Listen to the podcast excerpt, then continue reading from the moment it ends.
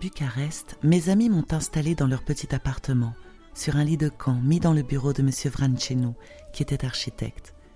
Ils étaient très hospitaliers, mais je me suis rendu compte qu'ils n'étaient pas très à l'aise. Le premier jour, ils m'ont emmené au théâtre voir une revue typiquement roumaine dont je n'avais pas besoin de comprendre grand-chose. Je me souviens encore d'un tableau où les jolies jeunes filles habillées en costume national très coloré chantaient une chanson qui s'appelait Tserenkuja, dont la mélodie m'est restée dans la tête jusqu'à aujourd'hui. Tout en profitant de la gentillesse des Vrancenu qui me montraient leur ville, je n'oubliais pas qu'il me fallait m'occuper de pas mal de choses je devais arranger la fuite du camp de mon père et aussi lui trouver du travail, car autrement nous ne pourrions pas subsister. Les quatre mille slottis polonais que nous avions en tout et pour tout étaient bons à retapisser les murs. Autrement dit, ils ne servaient à rien, car la Pologne envahie, son argent n'avait plus aucune valeur. Dans les camps, nous avions nos allocations de misère, mais elles nous suffisaient juste à ne pas mourir de faim. Une fois parti de Caen, on ne recevrait plus rien, à moins d'être dans l'obligation absolue d'habiter la capitale pour une raison reconnue valable par les autorités roumaines, qui alors attribuaient aux requérants 3000 lei par mois. Je devais d'abord procurer à mon père un faux passeport avec un nom d'emprunt qui ne figurait pas sur les listes d'officiers polonais internés dans des camps roumains. Je lui ai inventé le nom de Tomasiewicz, qui fut le nom de jeune fille de ma grand-mère, Babounia, et comme profession civile ingénieur, puisqu'il avait fait des études d'ingénieur, même s'il n'avait jamais pu pratiquer son métier. Ensuite, il m'a fallu lui obtenir un permis de séjour à Bucarest, ce qui était une chose délicate, car c'était à la préfecture de police qu'on devait les demander, et là ils suspectaient dans chaque civil polonais un militaire échappé du camp d'internement. Ils avaient raison d'ailleurs, car la plupart des gens qui demandaient ces permis c'étaient des soldats ou des officiers échappés des camps qui devaient habiter pour un temps à Bucarest. Ils n'avaient pas besoin d'avoir beaucoup de flair à la préfecture, et ils cueillaient les gens par groupes entiers pour les envoyer ensuite dans des camps durs derrière les barbelés. L'accoutrement de ces pauvres militaires sautait aux yeux tout de suite, les chaussures militaires, les pantalons civils ou kaki, une pauvre veste dénichée par un moyen de fortune, il ne parlait que le polonais et était incapable de répondre à la moindre question. Parfois cela faisait plus de mal que de bien de demander ses permis. C'était un jeu de poker où on pouvait perdre tout d'un coup. Mais si on voulait habiter un hôtel ou une chambre meublée, un homme polonais devait avoir ses documents qui était exigé aux gens qui louaient des chambres et en principe aux hôtels où les autorités roumaines faisaient parfois des vérifications inattendues. Mon problème encore était de trouver des vêtements civils pour mon père, sans lesquels il ne pouvait pas s'échapper du camp. Je ne pouvais pas songer à les lui acheter, car nous ne disposions presque pas d'argent. Comme je regrettais de n'avoir pas mis un complet civil dans la valise de mon père, je me voyais encore le pliant soigneusement pour l'emballer avec les quelques objets qu'il allait emporter avec lui en partant de Varsovie. Et je me rappelais son ordre sans appel de la remettre instantanément dans l'armoire.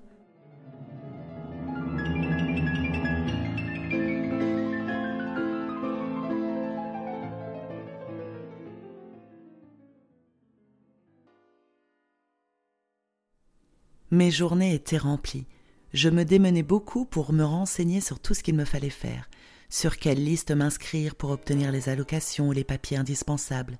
J'ai dû poser mille questions puisque je n'avais aucune expérience, rencontrer des gens qui pouvaient mettre de bons conseils, ruser, mentir, me débrouiller comme je pouvais. Et si les choses n'avançaient pas comme je le voulais, il m'a fallu aussi apprendre à patienter, ce qui m'a semblé le plus difficile.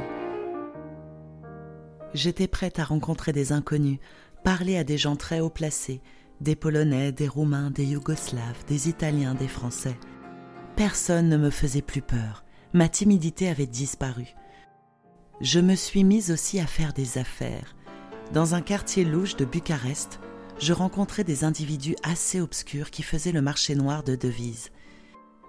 C'est là que j'ai acheté quelques dollars avec mon dernier argent roumain disponible, et en suivant consciencieusement les fluctuations de la bourse, j'ai réussi à augmenter un peu mon petit capital en peu de temps que j'ai passé à Bucarest. Cela m'avait beaucoup diverti et je me suis promis de faire quelque chose de semblable un jour sur une plus grande échelle. une de ces promesses faites à moi-même et que je n'ai pas pu tenir.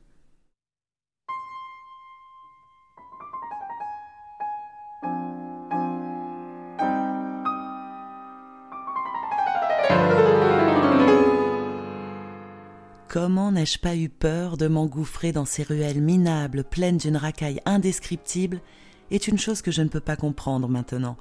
À cette époque, je n'avais peur de rien et de personne.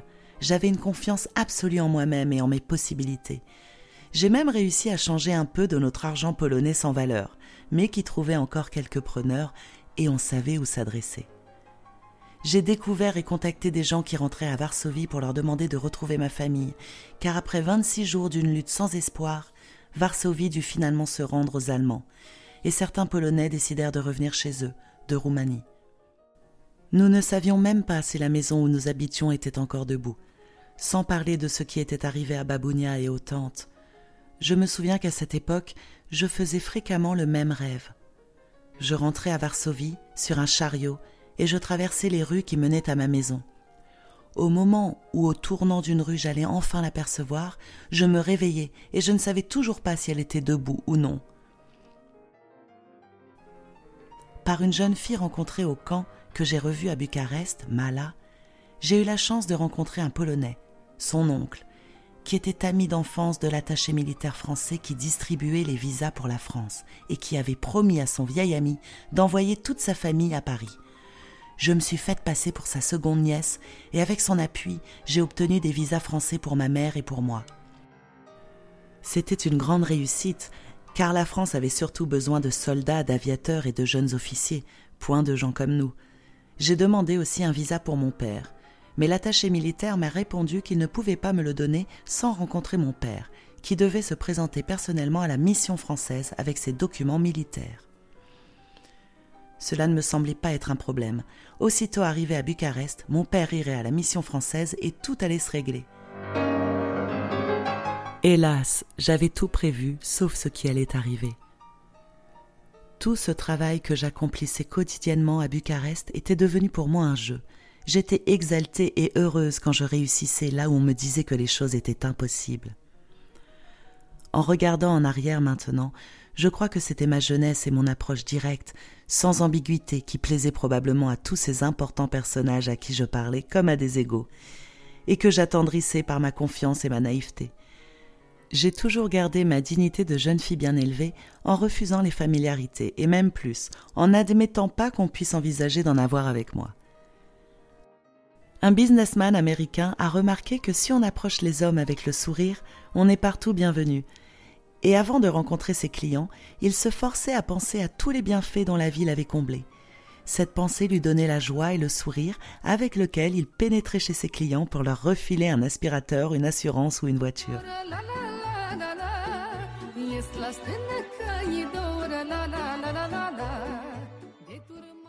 Toute jeune fille que j'étais alors, me démenant dans plusieurs pays d'Europe ravagés par la guerre, au moment où notre sort dépendait souvent d'une démarche dans un consulat, dans un bureau de police, dans une organisation d'aide aux réfugiés ou dans un office militaire, quand j'avais quelque chose à demander à un inconnu très important, pour moi j'adoptais spontanément l'attitude suivante.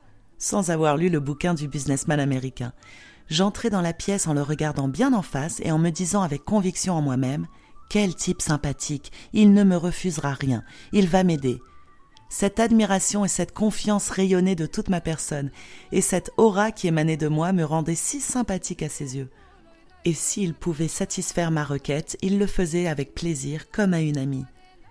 Par contre, quand j'avais affaire à quelqu'un de très intimidant et très dur, j'essayais de le réduire dans mon esprit à des dimensions plus humaines, en me le représentant dans toutes sortes de situations ridicules. Ayant mal au ventre, rouspété par une femme acariâtre, avec une rage de dents ou que sais-je encore. Il n'était alors plus le Dieu Tout-Puissant dont un mot pouvait me réduire à néant, mais un être humain ordinaire qui ne me faisait plus peur. L'ayant réduit à des dimensions humaines, je pouvais alors lui expliquer les choses posément et calmement, comme à quelqu'un de tout à fait abordable. Avec une ou l'autre de ces attitudes, je réussissais presque toujours dans mes démarches. Rétrospectivement, je trouve que c'était plutôt astucieux pour une aussi jeune fille sans expérience de la vie, sortant du cocon de sa famille qui m'avait toujours protégée et entourée de tendresse.